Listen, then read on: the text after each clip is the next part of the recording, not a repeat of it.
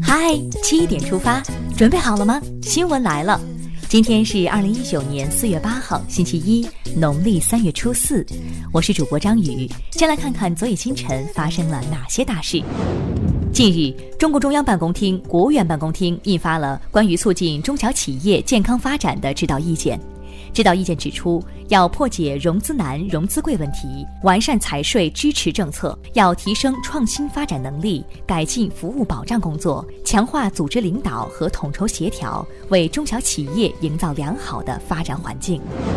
近期，各大银行陆续公布2018年经营业绩。整体来看，2018年我国银行业资产质量不断提高，对实体经济的支持力度进一步增大。年报显示，中国工商银行去年实现净利润两千九百八十七亿元，稳坐全球最赚钱银行宝座。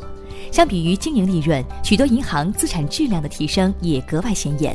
其中，二零一八年中国建设银行不良贷款率为百分之一点四六，较上年下降零点零三个百分点。再来关注四川凉山州森林火灾的最新消息。六号十七时许，四川木里县利尔村火场发生复燃。应急管理部已派出三架直升机侦察灭火，当地三百五十名扑火队员在待命扑救，已有二十余名扑火人员上山。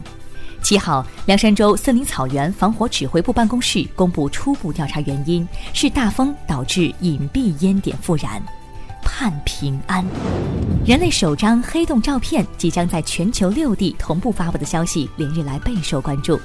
来自共同参与这一重大成果的中国科学院的最新消息说，首张黑洞照片目前还在最后冲洗中，发布时间为北京时间十号二十一点整。搬好小板凳坐等。现在关注一条总台独家内容：国际体操联合会跑酷世界杯六号在成都展开了首日较量。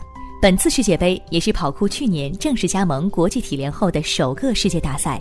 中央电视台首次启用 5G 加 VR 的新技术，为大家带来了全新的观赛体验，实时的传输速度以及360度全景观的超高清精彩画面呈现，自由选择观看视角，给观众带来了身临其境的观赛感。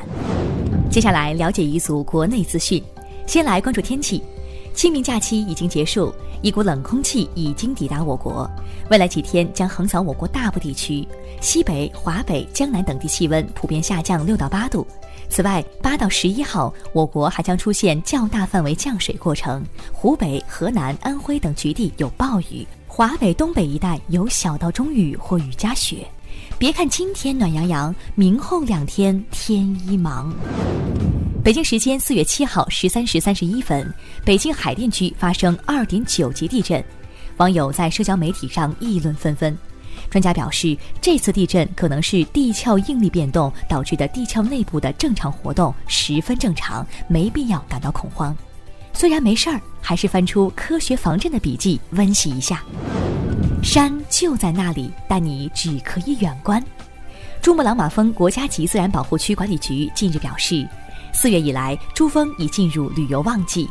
为严格保护珠峰自然保护区的生态环境，所有游客从今年起在景区内最远只可抵达距珠峰直线距离二十多公里的绒布寺区域，不得继续前行。嗯，不前行，光看图片就有点缺氧。据中国消防消息，某地消防指战员们近日收到了连盒子都舍不得扔掉的匿名快递，每份快递的盒子上都画有漫画。并写着“不惧危险，平安归来”等字样，网友表示好有爱，暖哭了。关注消防安全，就是对消防员最大的支持。近日，西安多所学校给学生发了一张音乐童话剧的券，要求学生凭券购票，看完写观后感。可是去现场发现票价很贵，一千零一十个座位中，五十八元、一百一十八元的加起来才八十七个，低价票根本买不到。家长表示，虽然学校说自愿，但别的同学看了，而且还要求写作文，我们也不能落后啊。律师表示，这种行为有很明显的商业目的，建议学校进行反思。打着学习的旗号赚钱，着实不该。假期出游的不文明现象屡有发生，今年也不例外。七号，有网友发布一则爆料视频，在北京陶然亭公园，一女子给穿着中国传统服饰的孩子和老人拍照，视频中的孩子和老人则不停地摇晃海棠树，导致大量的花瓣掉落。什么是美？文明出游才能美上加美。看完身边事，让我们把目光转向国际。针对美国计划于近期宣布伊朗革命卫队为恐怖组织的报道。当地时间六号，伊朗议会外交政策与国家安全委员会主席法拉哈特皮什通过社交网站发表贴文称，如果美国政府将伊朗革命卫队列为恐怖组织，伊朗也会以牙还牙，将美军列为恐怖组织。目前，英国脱欧前景还不明确。据多家英国媒体报道，自三月三十号起，英国内政部向英国公民颁发的新护照已将封皮上的欧盟字样去除。这也引得不少留欧支持者的不满。巴黎时间六号晚上，巴黎十九区的一栋居民楼发生大火。据法国媒体报道，附近居民听到了爆炸声。截止到当晚十点五十分，消防人员没有发现受害者，也没有确定起火的原因。澳大利亚科研人员日前发现，世界上毒性最大的蜘蛛之一的漏斗蜘蛛分泌的毒液包含一种独特成分，可切断中风患者大脑中的某些离子通道，从而避免患者脑细胞大量死亡。未来有望在此基础上研发出新药，来避免中风对患者大脑造成的损伤。期待研究结果走入临床。接下来是今天的每日一席话。与其坐而论道，不如起而行之。二零一五年十一月十五号，习近平主席出席在土耳其安塔利亚举行的二十国集团领导人第十次峰会，并发表重要讲话。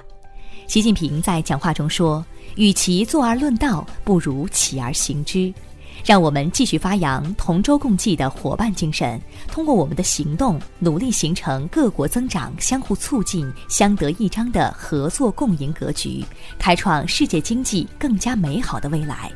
与其坐而论道，不如起而行之。点出《周礼》东关考工记，意思是说，与其坐下来空谈大道理，不如行动起来亲身实践。最后，进入今天的每日话题。新员工入职先上街要钱，公司称锻炼个人能力。近日，广州一女子街头向陌生人要钱，她说这是公司规定，新员工入职前先上街要钱，不能带手机，只能要现金，不要骗人就好。公司回应称这是培训内容之一，可以挑战生存能力，展示交际能力。网友对此表示质疑。认为生存能力并不等于要钱，交际能力也不能和骚扰别人划等号。对此你怎么看？一起留言聊聊吧。好了，今天的七点出发就到这里，更多精彩新闻请关注央广新闻微信公众号。我们明天再见。